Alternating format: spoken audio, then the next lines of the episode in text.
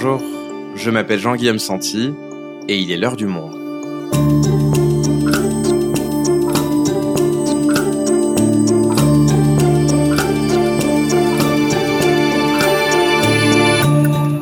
Aujourd'hui, pourquoi Vladimir Poutine a-t-il décidé de lancer la guerre contre l'Ukraine? Dans la nuit de mercredi à jeudi, le président russe a annoncé le début d'attaques militaires sur le territoire ukrainien, assurant ne viser que des sites militaires. Les principaux aéroports ont été une cible prioritaire et des explosions ont été entendues dans plusieurs villes ukrainiennes et même à Kiev, la capitale du pays. Enfin, les gardes-frontières ukrainiens ont annoncé l'entrée de forces terrestres russes par la Biélorussie et par l'Est. L'épisode que vous allez écouter a été enregistré mercredi après-midi. Vladimir Poutine avait déjà reconnu l'indépendance des territoires séparatistes du Donbass et annoncé qu'il envoyait son armée pour, je cite, y maintenir la paix. Une invasion russe de grande ampleur n'était alors pas certaine, mais cet épisode vous permettra de comprendre pourquoi et comment le président russe a choisi de passer à l'offensive. Benoît Vidkin est correspondant à Moscou, il nous explique. En Ukraine, Poutine choisit la guerre, un épisode produit par Adèle Ponticelli et Esther Michon, réalisation Amandine Robillard. Уважаемые граждане России, дорогие друзья, Lundi soir, le président russe s'adressait à ses concitoyens. Deux décennies de rancœur ramassées en 45 minutes, une colère froide et des menaces à peine voilées adressées à l'Occident et à l'Ukraine. его военная инфраструктура вышли непосредственно к границам России. Это и стало одной из ключевых причин кризиса евробезопасности. Poutine explique alors que l'une des principales raisons de la crise sécuritaire européenne est que l'infrastructure militaire de l'OTAN s'est rapprochée des frontières russes. Or, continue Vladimir Poutine,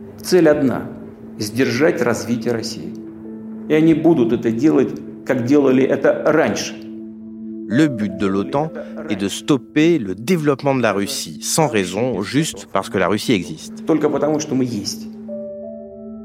La Russie ne fait que défendre sa souveraineté, poursuit-il, alors que Poutine choisit la voie de l'escalade, il écrit face caméra sa propre version de l'histoire, dans laquelle la Russie est la victime.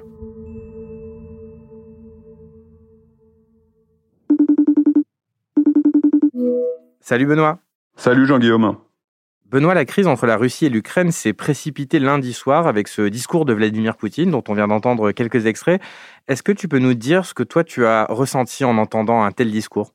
C'est vrai que c'était un discours assez particulier et un moment euh, assez fort. On a eu euh, un peu le sentiment que toute la Russie euh, et très probablement l'Ukraine et une bonne partie du monde retenaient un peu son souffle en écoutant Poutine. Alors il y avait une bonne partie des choses qu'il a dites qu'en réalité on connaît parce que Poutine parle beaucoup de ces questions-là, écrit beaucoup sur ces questions-là, mais il allait un peu plus loin. C'est-à-dire c'est une chose de revenir longuement sur l'histoire commune de la Russie et de l'Ukraine, euh, trahie par l'Ukraine, sur cette bizarrerie selon lui de la création de l'Ukraine, mais il allait plus loin en termes de jusqu'à euh, décrire l'Ukraine comme un pays euh, dirigé par des oligarques qui veulent l'argent du peuple, un foyer de terroristes, une menace nucléaire. Il allait plus loin que d'habitude. Il y avait aussi toute cette expression, ces soupirs, une colère froide qui vraiment transparaissait dans ces mots. Et puis évidemment, le point le plus important, c'est que quand même ce discours ne venait pas euh, au milieu de rien. On est en plein cœur d'une crise diplomatique avec un relan militaire très fort qui dure depuis des mois. Et d'ailleurs, ce discours, c'est pas uniquement un cours d'histoire. Il se termine sur quelque chose de très concret qui est une escalade diplomatique dans un premier temps, mais qui laisse euh, planer euh, la menace d'une guerre réellement, qu'est cette initiative assez inattendue de Poutine, la reconnaissance de ces deux républiques séparatistes autoproclamées dans le Donbass ukrainien, les républiques de Donetsk et de Lugansk. D'accord, donc on a un ton euh, très euh, vindicatif. Est-ce qu'on a franchi là euh, un cap? L'Élysée parle de discours paranoïaque. La formule de l'Élysée, elle est forte.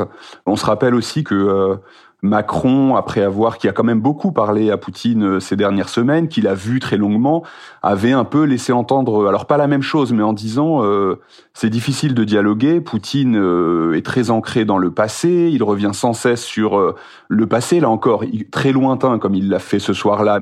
Donc paranoïaque, je sais pas, c'est la vision du monde et des relations internationales de Poutine, la vision d'une Russie assiégée, puisqu'il va jusqu'à expliquer que l'Occident n'a qu'un but, contenir la Russie. Pourquoi? Pour rien, parce que nous existons. C'est quand même assez fort. Et alors moi, je repensais aussi, par exemple, euh, paranoïaque, j'oserais pas, mais on se souvient de Angela Merkel qui, dès 2014, déjà sur fond de crise ukrainienne, essayait de raccrocher les morceaux, de créer un dialogue, et qui revenait euh, dépité en concluant, il a perdu contact avec la réalité. Alors dans la foulée, Vladimir Poutine a annoncé euh, l'envoi de forces, je cite, de maintien de la paix dans le Donbass, alors qu'à ce moment-là, les Ukrainiens et les Occidentaux pensaient être plutôt dans un moment de répit dans l'attente d'une rencontre diplomatique entre Biden et Poutine. Alors qu'est-ce qui s'est passé? Il n'y a pas réellement tromperie, c'est-à-dire que les Russes ont toujours dit on laisse tous les canaux ouverts, euh, on est prêt à discuter. Pour le dire tout bêtement, euh, Poutine, bon, son téléphone sonne, Macron l'appelle, puisque Macron l'a fait beaucoup, il répond. Sauf que ça s'accompagne d'un message qui est vous ignorez nos revendications de sécurité, ces fameuses revendications de sécurité sur l'Ukraine, sur le non-élargissement de l'OTAN, etc. Il y avait un constat de plus en plus net des deux côtés, c'est que on était dans un cul-de-sac. C'est vrai que cette escalade, intervient à un moment où Macron pensait avoir euh, obtenu un sommet ou en tout cas un accord de principe. Bon, ça restera quand même comme une sous-péripétie. Et puis ce qui est vrai aussi, c'est que euh, quand je dis qu'il n'y a pas tromperie sur le fait de discuter, quand même, pendant que ces dernières discussions avaient lieu, les Russes ont organisé cette escalade. C'est-à-dire qu'avant que Poutine passe à cette reconnaissance des deux républiques, il y a eu pendant quelques jours, une petite semaine, toute une phase durant laquelle les Russes ont un peu mis en scène une escalade militaire dans le Donbass qui serait du fait des Ukrainiens. C'est-à-dire que les, médias russes, les forces séparatistes et les officiels russes dans la foulée ont expliqué que l'Ukraine attaquait. Ce qui était faux, mais ce qui était une façon de préparer le terrain à ce qui s'est passé ensuite avec la reconnaissance. Alors cette reconnaissance, parlons-en. Vladimir Poutine a, a reconnu donc les républiques autoproclamées de Lugansk et Donetsk. Qu'est-ce que ça change? C'est une escalade qui est d'abord diplomatique, c'est-à-dire dans le grand bras de fer qui a lieu avec les Occidentaux, c'est une première réponse au blocage. Poutine avait promis des réponses militaro-techniques, ça en est une. Et elle est diplomatique aussi dans le sens où ça met fin à huit ans de processus de paix dans le Donbass. Processus de paix qui était déjà bien entamé. Hein. Les cessez-le-feu étaient violés, l'Ukraine rechignait elle aussi à faire sa part du travail. Mais là, Poutine enterre ce processus de paix. Ensuite, on aurait pu avoir l'espoir, pour le dire très simplement, que cette initiative allait geler ce conflit au moins le conflit du Donbass. Très vite, ce suspense a été levé, c'est-à-dire que Poutine euh, fait dès le lendemain une déclaration qui remet une pièce dans la machine en quelque sorte et qui remet très très haut les enjeux et fait planer un climat de menace. C'est deux choses, deux messages. Le premier, c'est que ces deux républiques qu'il reconnaît, il les reconnaît dans des frontières qui sont bien plus grandes que le territoire qu'elle contrôle actuellement. Or, comment euh, faire correspondre la réalité à cette reconnaissance, hormis la guerre, je ne vois pas très bien, même si c'est une forme de pression qu'il met sur l'Ukraine en laissant quand même la porte ouverte à des négociations, mais c'est une escalade supplémentaire. Et la deuxième, c'est d'exiger par exemple quelque chose qui n'était absolument pas dans les discussions auparavant, qui est une démilitarisation de l'Ukraine, une forme de capitulation avant même d'avoir combattu.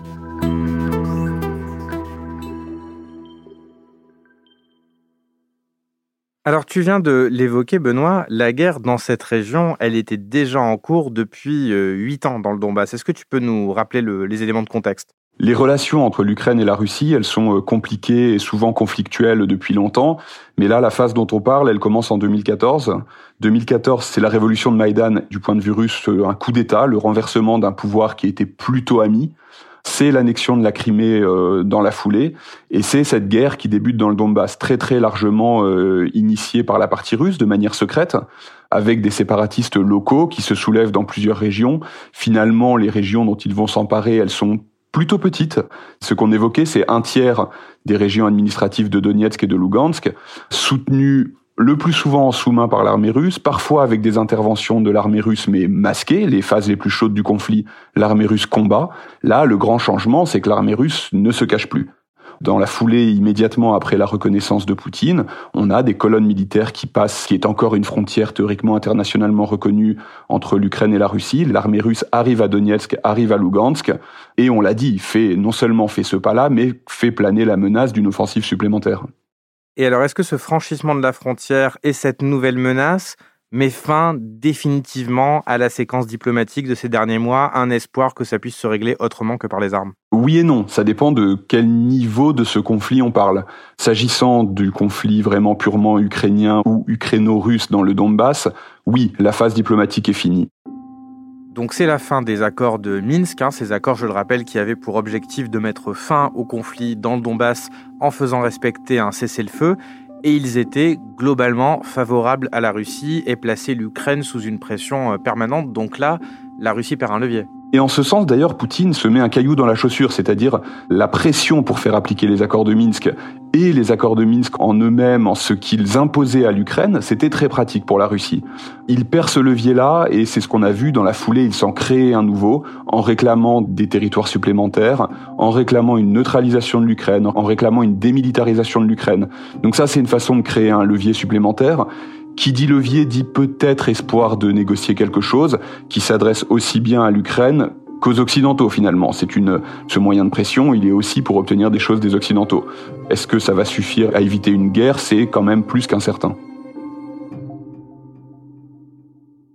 Et alors sur ces régions du Donbass, Vladimir Poutine estime que les populations russophones sur place sont menacées de génocide et euh, justifie cette escalade en affirmant qu'il s'agit d'une opération de maintien de la paix. Alors, qui croire? Il y a un conflit dans le Donbass qui est bien réel, qui a une composante civile dans le sens où Kiev affronte des séparatistes pro-russes et une population qui lui est en grande partie hostile? Il y a une composante internationale avec la Russie qui est évidemment impliquée dans ce conflit. En revanche, ce qui est intéressant dans cette toute dernière phase, c'est que l'escalade, elle a été créée vraiment de toutes pièces de façon artificielle. Parler de génocide, ça n'a évidemment aucun sens. Alors c'est évidemment terrible, mais on a 14 000 morts depuis le début de cette guerre. Pour l'essentiel militaire, il n'y a absolument aucun génocide dans le Donbass. Et l'escalade, c'est une escalade, donc c'est cette escalade rhétorique avec ce genre de mots, et c'est une escalade qui a été euh, mise en scène par les séparatistes avec l'appui des médias russes, des officiels russes, consistant à faire croire à une offensive ukrainienne. On a eu euh, ce qui n'était jamais arrivé lors des phases bien plus chaudes de ce conflit, avant même le début des combats euh, d'intensité moyenne qui ont lieu. On a eu des évacuations massives de dizaines de milliers de personnes vers la Russie. Là, c'est clairement de la com à destination du public russe. Tu nous le disais dans un épisode de L'heure du monde précédent, Benoît, on a l'impression que l'Ukraine est devenue un enjeu véritablement euh, personnel pour Vladimir Poutine. Pourquoi? Il y a plusieurs aspects qui se chevauchent. Il y a ce caractère euh, historique et quasiment psychologique de la relation à l'Ukraine de la part de la Russie et plus encore de la part de Poutine, qui en fait effectivement quelque chose de personnel, quasiment une obsession. Cette idée d'une histoire commune entre les deux pays que les Ukrainiens auraient en quelque sorte trahi, et trahi avec l'aide traîtreuse, là encore, des Occidentaux, qui n'auraient qu'une seule envie, transformer euh, l'Ukraine en une plateforme de lutte contre la Russie. Il y a un autre aspect, euh, Poutine a sans doute envie de, en quelque sorte, régler cette affaire avant de partir du pouvoir un jour ou l'autre. Alors régler cette affaire, est-ce que ce serait une reconnaissance de l'annexion de la Crimée? Est-ce que ce serait cette garantie qu'il demande d'une neutralisation de l'Ukraine? Ça peut prendre plusieurs formes, tout comme d'ailleurs ça peut prendre la forme d'une guerre qui ne réglera rien. Et puis il y a cet autre aspect, la, volonté de l'Ukraine non seulement de s'émanciper géopolitiquement, mais aussi de se développer selon un modèle différent, dont la simple existence constitue une menace pour le régime russe.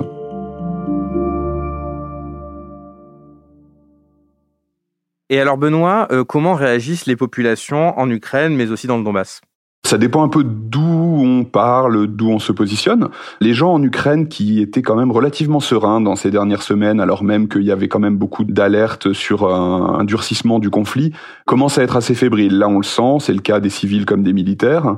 Dans le Donbass, là aussi encore, ça dépend un petit peu. Je pense que les gens euh, à Donetsk et à Lugansk qui ont vu arriver les chars russes, je supposerais plutôt qu'ils sont assez euh, contents et soulagés. C'est pas forcément un choix idéologique, mais c'est surtout l'espoir de voir la guerre. Alors peut-être pas s'arrêter mais au moins s'éloigner.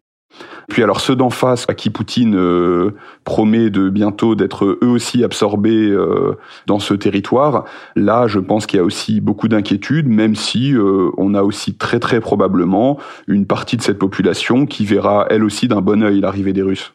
Benoît, revenons sur la, la séquence diplomatique. Mardi, on a entendu le président américain Joe Biden réagir aux annonces qu'avait fait Poutine la veille. This is the beginning of a Russian invasion of Ukraine.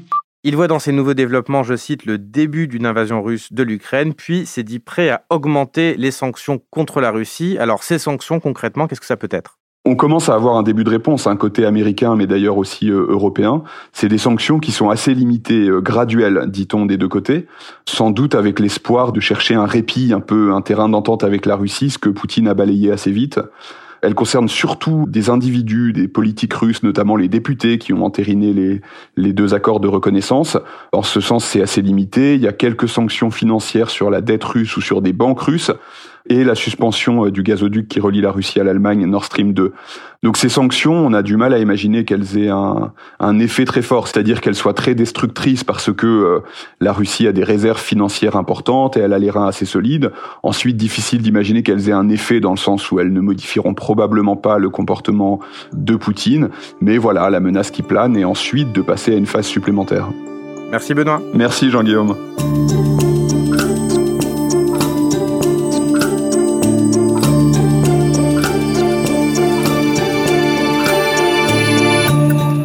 Souhaitez en savoir plus sur la situation en Ukraine, vous pouvez aller écouter nos deux épisodes précédents sur le sujet. On vous les met en lien dans la description. C'est la fin de l'heure du monde, le podcast quotidien d'actualité proposé par le journal Le Monde et Spotify. Pour ne rater aucun épisode, vous pouvez vous abonner gratuitement au podcast sur Spotify ou nous retrouver chaque jour sur le site et l'application lemonde.fr. Si vous avez des remarques, suggestions ou critiques, n'hésitez pas à nous envoyer un email à l'heure du monde @lemonde.fr. L'heure du monde est publiée tous les matins, du lundi au vendredi. On se retrouve donc très vite. À bientôt.